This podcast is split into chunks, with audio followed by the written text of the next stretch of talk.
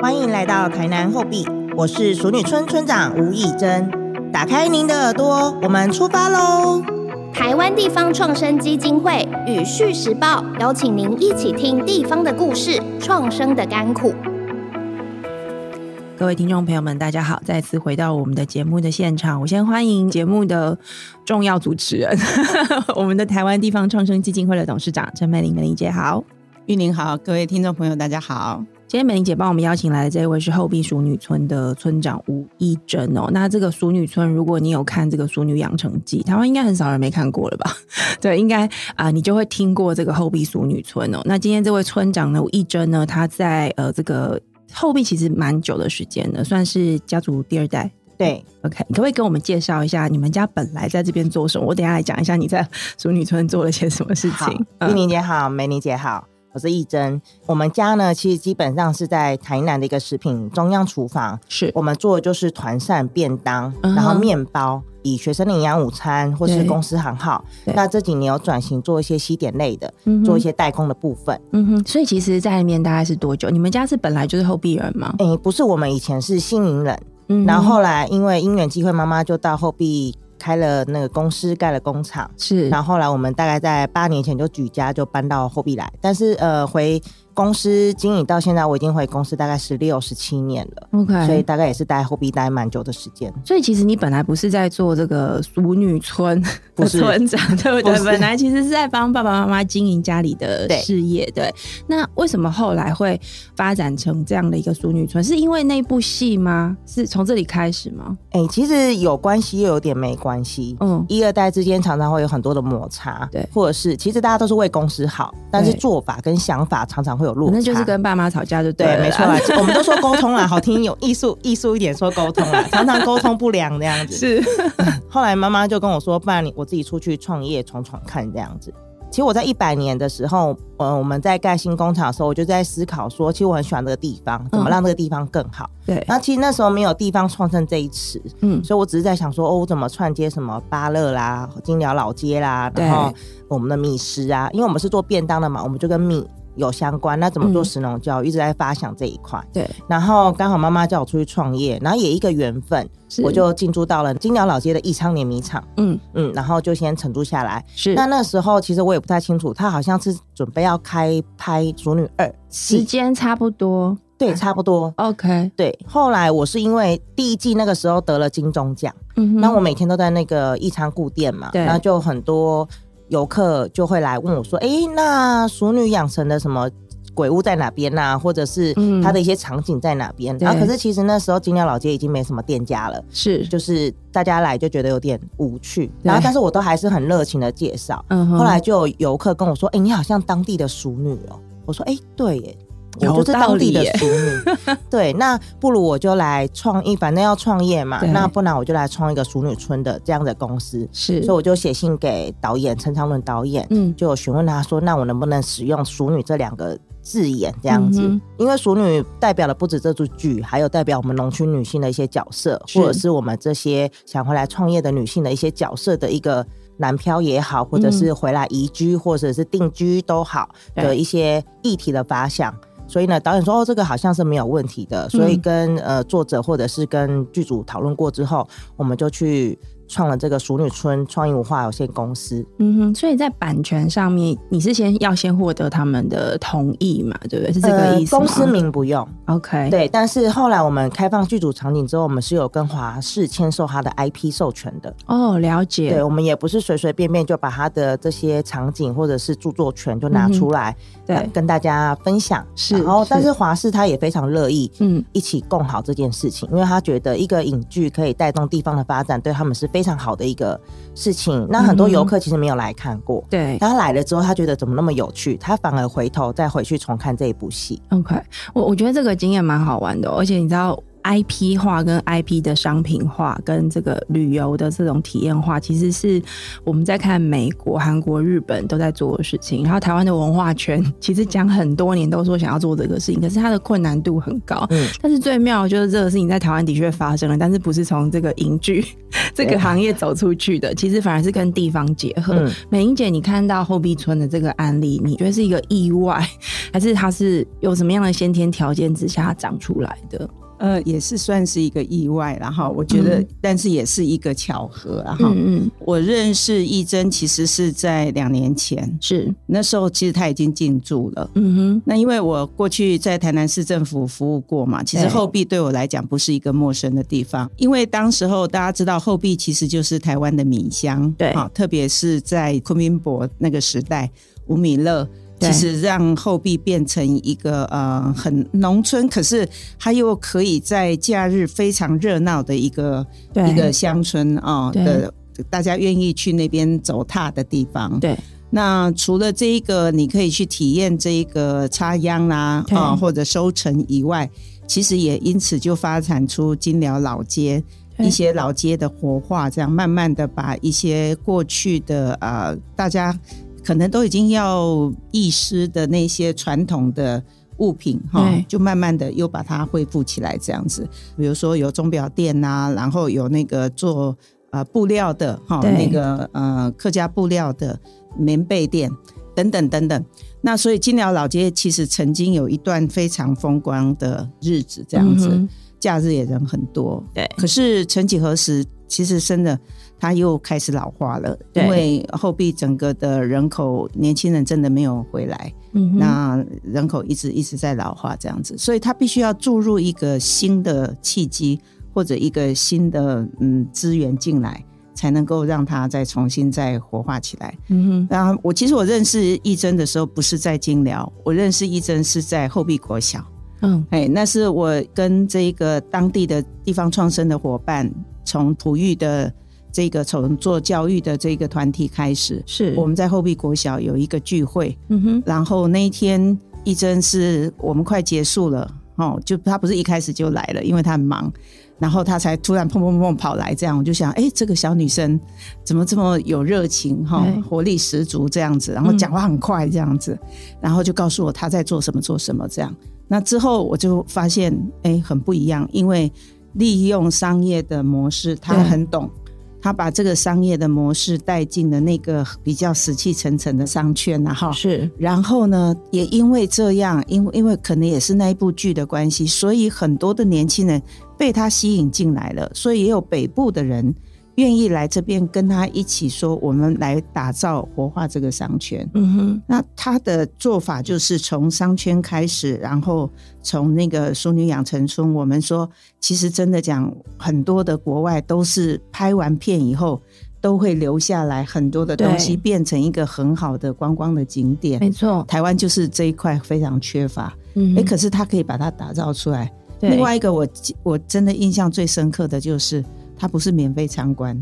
你进哎 来要收门是要票付费 的，要收门票，我觉得这是对的，没错，没哎，错，这样的一个机制是对的。所以我就觉得说，或许是因为义珍他就是一个二代接班，是，所以他对这一个呃经营的部分，特别在这一个商业的模式上面，嗯，他是有想法的。是，嘿，所以我很乐见看到他，然后之后再参加他们几次的活动，我觉得他把整个后壁的聚落又整个再带动起来了。是。对这个美英姐的介绍，大家可以听得出来，就是第一个元素其实被妈妈赶出去说“魔力赶给来啊”，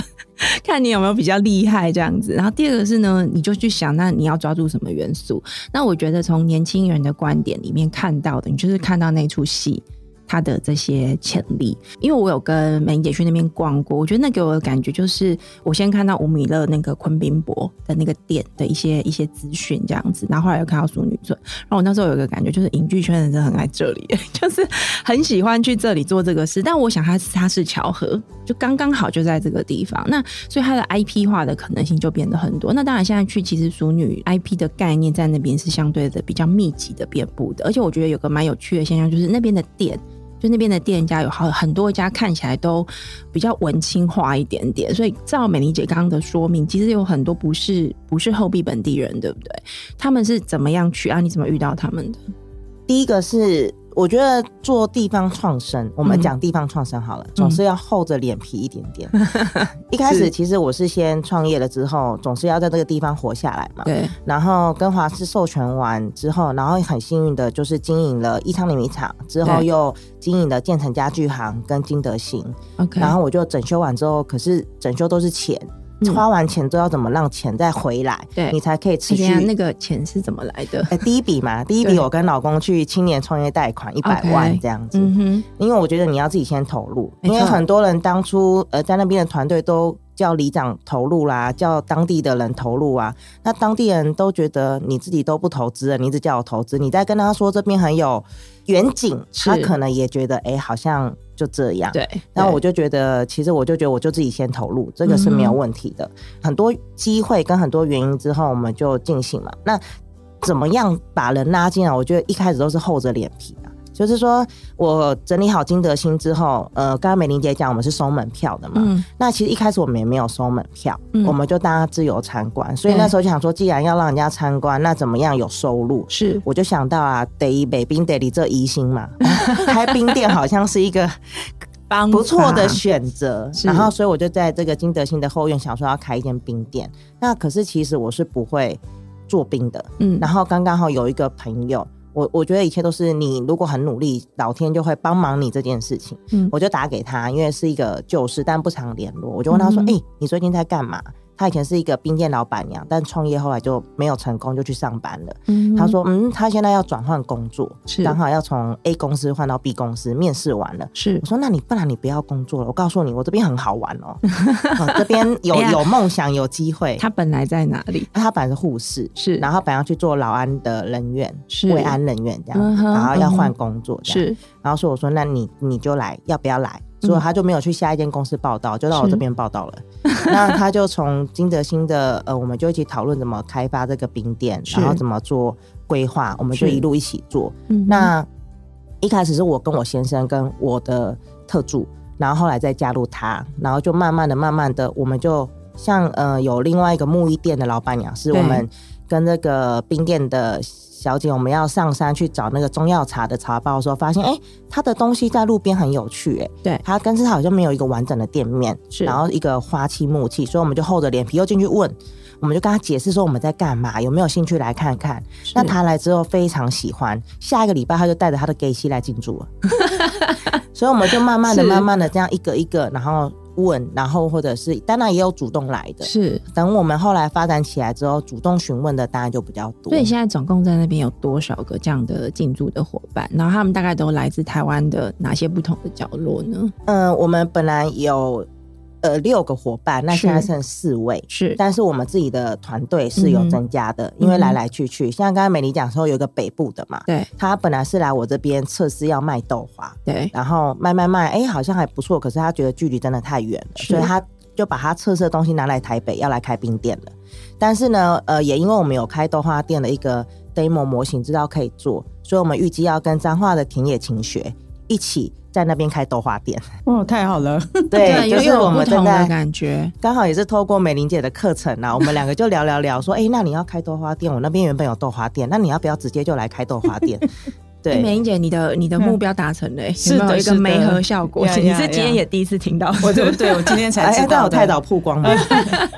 很所棒以的喜讯。那 不过这样子，意思就是说你在做这个事情，你是怎么定位你自己？我刚刚越听越觉得模糊、欸，就模是糊吗你你是创业者，对，然后这些来这边开店的人算是你的员工吗？不是，他们也是来创业的人。呃，一半一半 OK 有员工，嗯有创业者，嗯然后我们也有呃，我们的角色，像我的角色比较像是鼓励跟辅导他们，是，然后找钱、找资源的人，我的角色大概就这样子所以。你是加速器的主持人啊？哎、应该也不至于啦，但是就嗯是哼我觉得是那一份热忱，然后让大家觉得说，哎、好像至少加入这个团队不会太可怕，嗯哼至少知道说我们在做什么。那我我想要追问一下，就是说这样子经营下来这几年，你觉得扮演这样的角色，它的可长久的持续性是存在的吗？因为感觉就是要有一股热忱嘛，对不对？美玲姐说你是尽量电池，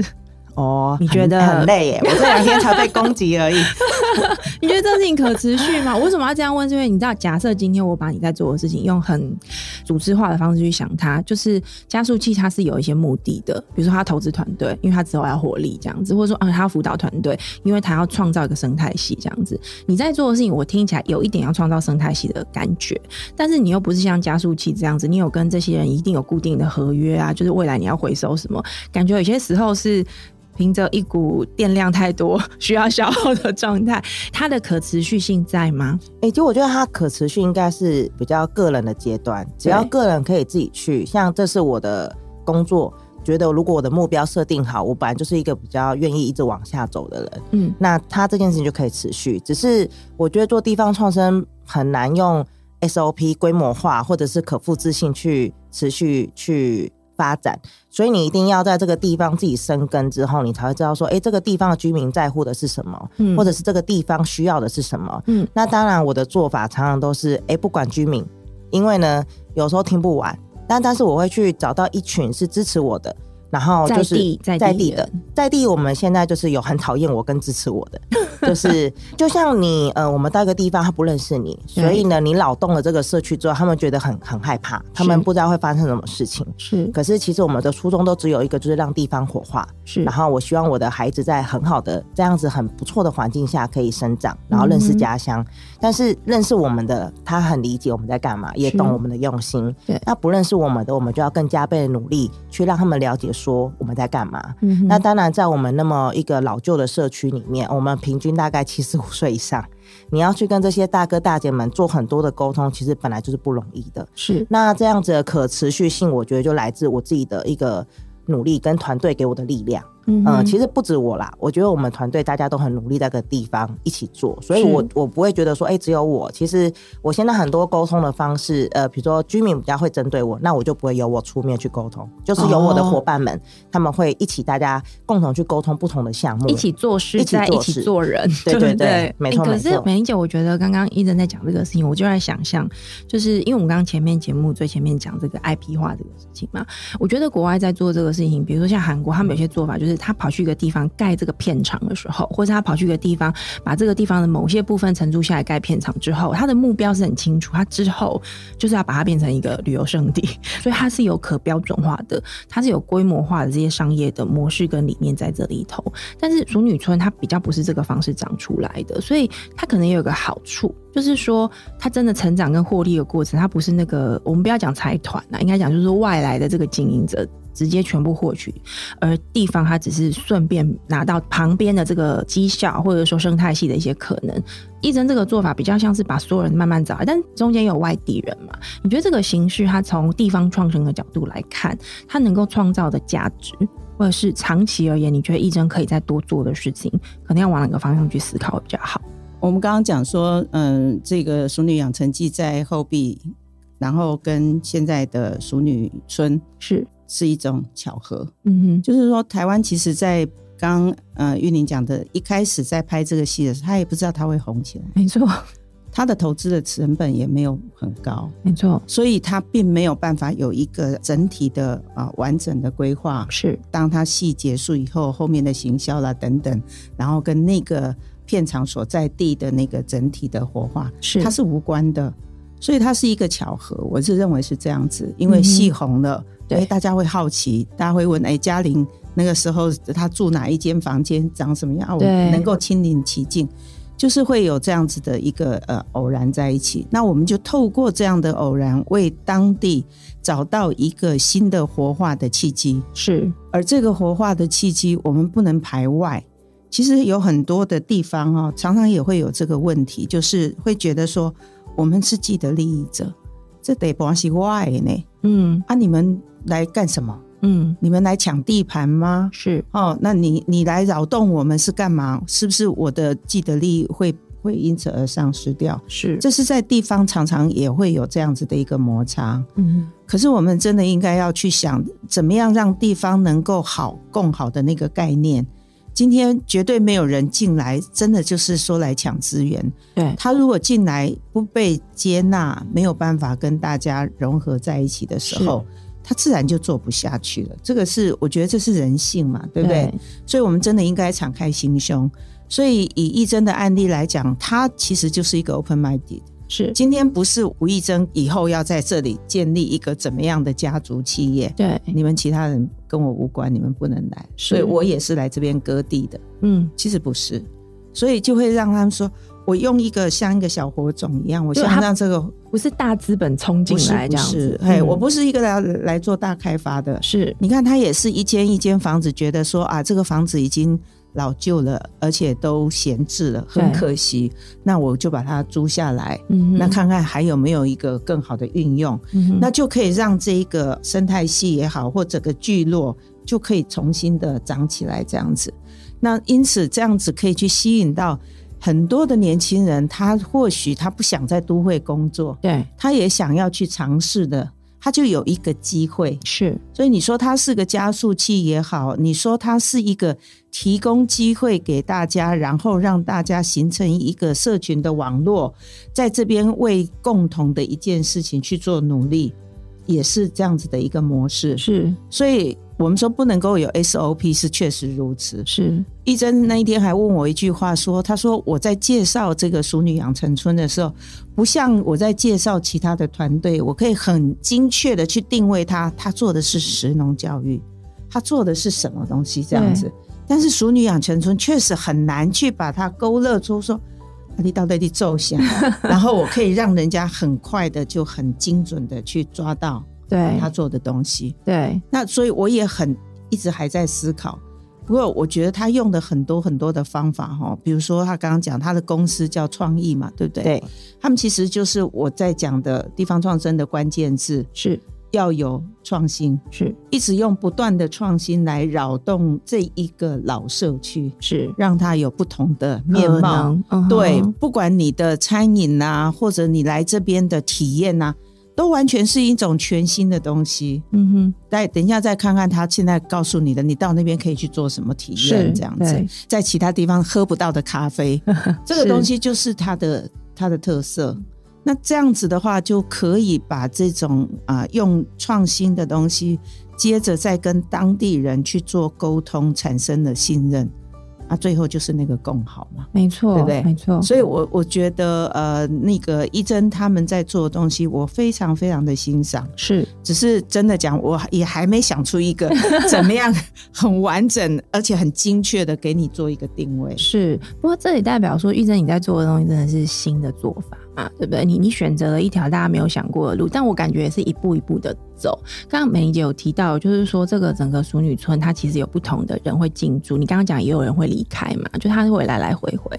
让一个地方兴盛。而且我在想，对在地人来说，我们先不管说他们对这个地方它的定义，他觉得什么东西是应该要留下的，什么东西是他不想要被扰动的，这一定会有一些争议。可是通常啦，我们去看人类历史上面很多这种地方的变化，什么时候大家会有共识呢？就是它的兴盛是大家都同时获利，而且大家都觉得说，哦，我们这个地方真的火起来了。那以你现在在做的事情，我觉得它火起来最简单的定义就是人潮要一直来。但因为你知道《熟女养成记》它已经第二季了嘛，因哎为会应该不会有第三季了，我不晓得。 就至少我们不知道它接下来会发生什么事情，你总不可能一直依靠这个戏剧不停的重复的翻新的内容，所以你必须要找到一个让人潮持续过来，在这边呃留下来一访再访的这个可能。你们现在在这一端做的好不好？然后疫情有影响到吗？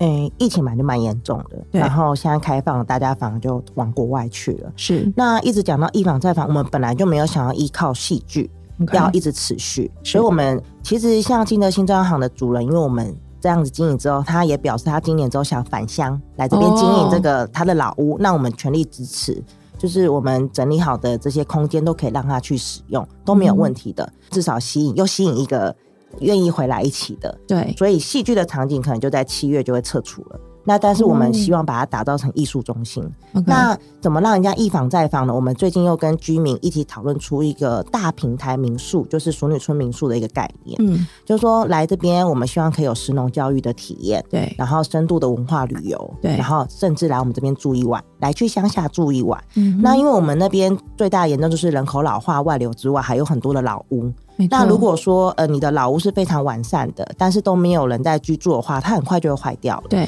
所以我们就希望透过我们的一个民宿平台，你可以提供你现在闲置的空间，我们来成为民宿。是呃，游客来这边游玩，我可以告诉你说，你可能去 A 民宿住有它的特色，我们帮你分配房间。那下次你可能去 C 民宿。那初期，我现在跟社区的大哥大姐们是先有从一两间的房间开始，然后还有既有的民宿业者跟一个返乡的女生，她自己弄了一个三合院，先做连接。是，然后我们先慢慢的一起来，加上我电力站上面的三个房间对，我们先一起做。那这两天只要把时间拉长两天一夜，他们在这边留下来之后做的事情就会很多了没。错，吃我们传统的德家菜哦，包括城文化，我们嗯也是想推饮食的文化。那晚上听这些老人家的故事，或者是有一些艺术的小活动，然后白天就是走访我们的老街，然后甚至到周围的后壁其他地方，包括小南海、乌树林，我觉得没有一定要局限在金寮老街，没错而是应该慢慢扩展到外面的这个街廓发展。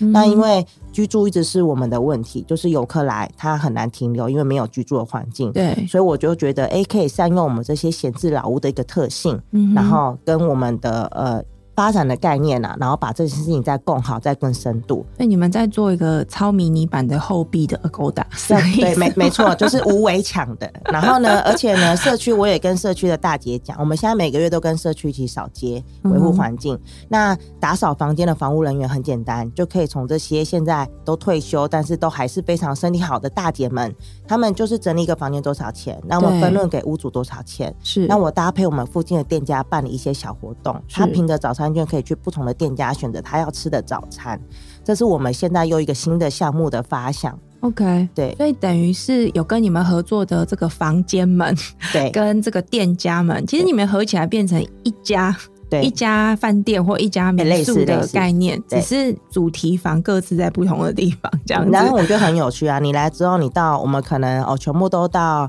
嗯、我们的电力站 check in 好了，那是但是你要自己骑着脚踏车，带着地图去找寻你你的的房间房间在哪里。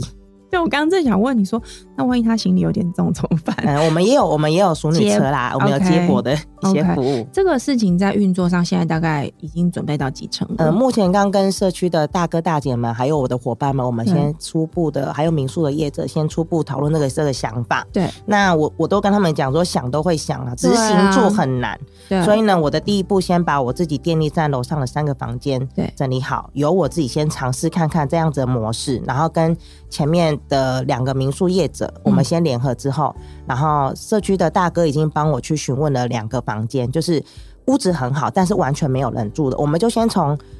屋子很好，完全没有人住的，再到屋子很好有人住的，再到屋子不好没有人住的，我们一步步进行了。那我们就慢慢的去罗列这些房间，然后那对天大哥大姐们给我很多的回馈。是因为他们在地人，他们就说：“哎、嘿，温娜引导我归根呢，啊嘿，熊啊引导我归根呢。啊”我就慢慢的来来进行。盘点这些资源。对那因为你知道民宿要做得好，它其实是要资本投入的，你要有好的家具，你的这个装潢设计要让大家觉得呃耳目一新。你知道，毕竟如果是用熟女村的这个角度去吸引游客来，我觉得文青蛮多的。你知道现在全台湾这种文青式的服务竞争非常激烈， 你们在资本面要怎么解决？呃，所以目前也透过美玲姐的一个课程的介绍，我是们呃也还在盘点我们到底需要多少资金，是包括我们希望有一个私厨厨房，嗯就是是一个保留古厝的机会。是那这些内部的一些装修，其实我觉得保留现有的元素，是再去做一些特殊氛围的调整。对，也许每一间房间的资本资金是不用高的，嗯哼，哦，这个我们就可以去做一些发想，是然后只是要解决更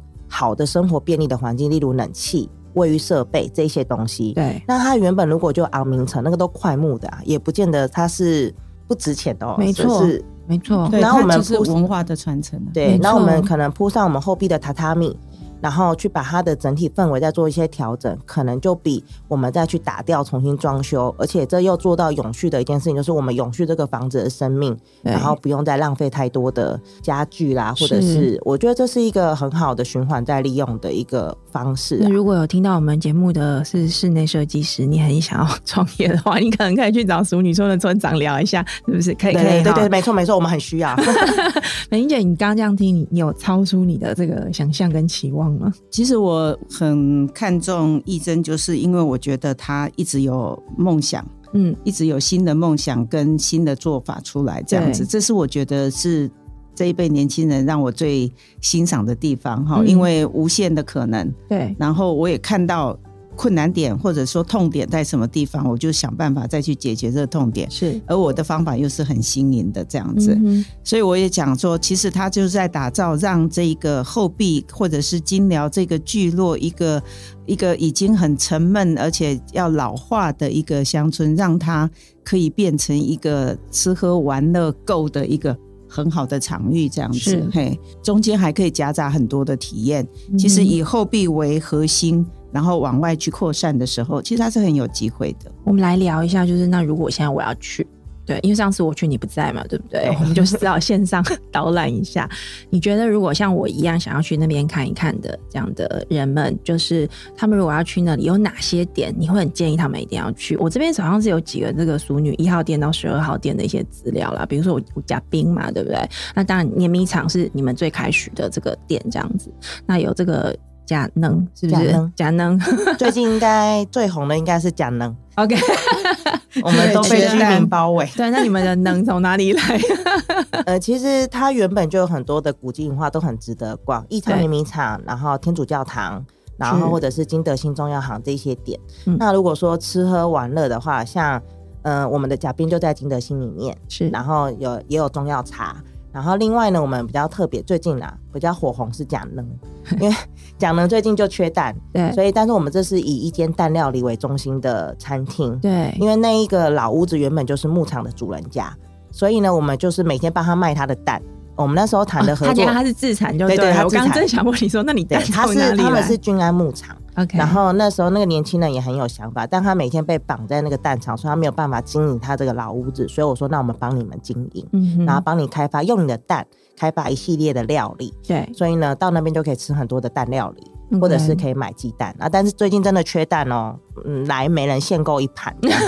然后呃 OK，我们也开发了用后壁的米开发了啤酒，是就是米啤酒有嗯原味啦、桂花啦，然后芭乐风味的这样子。是还有我们后面很值得走它的，还有异常的米厂嘛，它有一个是百年的快木机。那我们里面就是一个伴手礼的中心的概念。嗯哼那我们最近有新的场域是这个一四零，我们刚修缮好的老嗯屋，然后也会做一些呃活化，是然后希望以茶艺、服艺，然后花艺、道艺等等的一些想法来进驻。那后嗯面是建成家居行，里面就有我们返乡的青年都在这边，是避暑少女号、古月天工坊、木嗯耳都在这个地方。 OK，所以基本上你刚刚讲的这些地方，应该就是在那个街廓上面，大概十几分钟可以嗯可以走得到的地方，对，对不对？那如果再往外一点点嗯、呢？往外一点点呢，其实我们到这边可以走一圈，包括嗯还有布谷馆是农会，看我们投入之后，他们也投入了一千万，重新做了一个新的农会的超市。嗯哼前面还有那个旅服中心，然后是也可以到富贵食堂啊，或者是梅凤啊，吃个传统的勾扎菜。嗯哼那再更往外推一点点呢，一天或两天的旅游就可以到我们后壁小南海。是然后像前阵子有兰花嗯嗯哼国际兰展，对嗯然后还有我们最近的木棉花道，都在我们那个地方。或者是你也可以到雾树林去搭搭小火车。是，，然后我们有两间观光工厂，就是除了是我父母的观光工厂、卡多粮食故事馆之外是雅文观光工厂也即将在我们那边要开幕了，都在我嗯们后壁。是，所以我觉得后壁一定是一个非常有特色也迷人的地方，欢迎大家可以来玩。我最后想问你一个问题，就是你现在是一个呃小婴儿的妈刚刚当妈，妈妈，不到一岁，对不对？对，六个月， OK，你可不可以呃跟我们分享一下，就是很年轻，然后又有家庭要照顾，然后呢又是在这样的一个农村的地方，然后跟这么多人交朋友， 要面对好的不好的这些不同的期望哦。你你觉得在生活跟个人的选择上，你会不会觉得每个人都在看你有没有做的够好，然后有没有什么地方会出错的这个压力，会让你觉得很难继续？每天都想放弃，但每天都没有放弃，就是每天的心路历程。那为什每么天？都没有放弃？我觉得这个真的是你自己对这块土地自己的坚持跟梦想啊嗯，我就居住在这个地方嗯，然后我喜欢这个地方，然后我嗯觉得它是有很多无限可能的想象。是所以我最近才跟我们伙伴说，我们很像是价值共创的造梦实践家。他们说这个太虚无虚缥无缥缈，缈。 他们无法接受，然后太恶心了，他们念不出口的。 我就说好好，我们再重新来想想这样。想一个比较通俗的啦对，我才跟他开玩笑讲说，哎、其实你就是在做人家都市在做的那种吃喝玩乐对购没错的这样子的一个对机制。对，因为我刚刚为什么要说你小朋友刚出生，是因为你你刚刚有讲嘛，你们家在这边已经就落地生根了，未来你也想要在这边让你的孩子长大。我知道所有的女性在农村里面的在这个成长的过程、生活的过程，到长大了成为一个母亲了之后呢，那个角色其实都还是非常多元，而且很辛苦的。大家对女性的期待也会很多。小朋友现在呃六个月大，所以五年后，小朋友五六岁，要在这个地方走来走去、跑来跑去、跳来跳去了。你希望给他的后壁长成什么样子？最后帮我们描述一下你梦想中的后壁。好，我希望他希望在一个很快乐的环境里面看得到这些老屋，看得到这些老文化，他也非常了解自己的居住的故乡有哪些产品，有哪些好玩好吃的地方，然后嗯他哼喜欢这个地方。是我，们跟都市有截然的不同。嗯那当然，嗯、我们每次到都市，我都很多很深的感受。他们好多的艺览活动哦，好多的展览活动，给小朋友好多的刺激跟资源。是，但是我觉得我孩子在后壁，他可以有田间的刺激跟资源。嗯哦哼我的朋友很羡慕我，每天可以带他去田里走走，可以是，去走踏脚脚底，可以去感受这个大地的泥土的温度。嗯哼然后他可以感受我们后壁的微风啊，然后望远看看关子岭的美景啊，然后开心的念书生活。我觉得这是他如果五六岁啦，每天可以跟阿公阿妈骑脚踏车去学校上课，好像也不错。 OK，对刚刚这个义珍所描述的这样子的一种带孩子成长的环境，如果是大家听了之后觉得有点向往的，可能可以去后壁的淑女村看一下，然后看看，或者去找一下义珍聊一下，对不对？如果你有想要进驻的话。我相信非他常会欢迎对，他会非常非常欢迎的哦、那今天很谢谢美玲姐，请了这个玉珍的后壁淑女村的村长来到我们的节目的现场，跟我们分享后壁的景色以及后壁正在翻转的一个新的面貌。那我们也期待接下来呃后面有一些新的可能，特别今天提到的这个平台式的民宿服务。这样的一个服务，如果能够成型，我相信它也会在台湾的这个我们说地方创生或者地方的体验式的旅游的服务的这个行业上面标定出一个新的样貌出来，这是非常重要的。那感谢大家收听我们今天的节目。如果喜欢我们的内容，可以在 Apple p o c k e t 上面给我们五星评价，还有在各大平台上面按下追踪。下一次节目更新，我们就会通知您喽。我们下一集再见，拜拜。拜拜拜。拜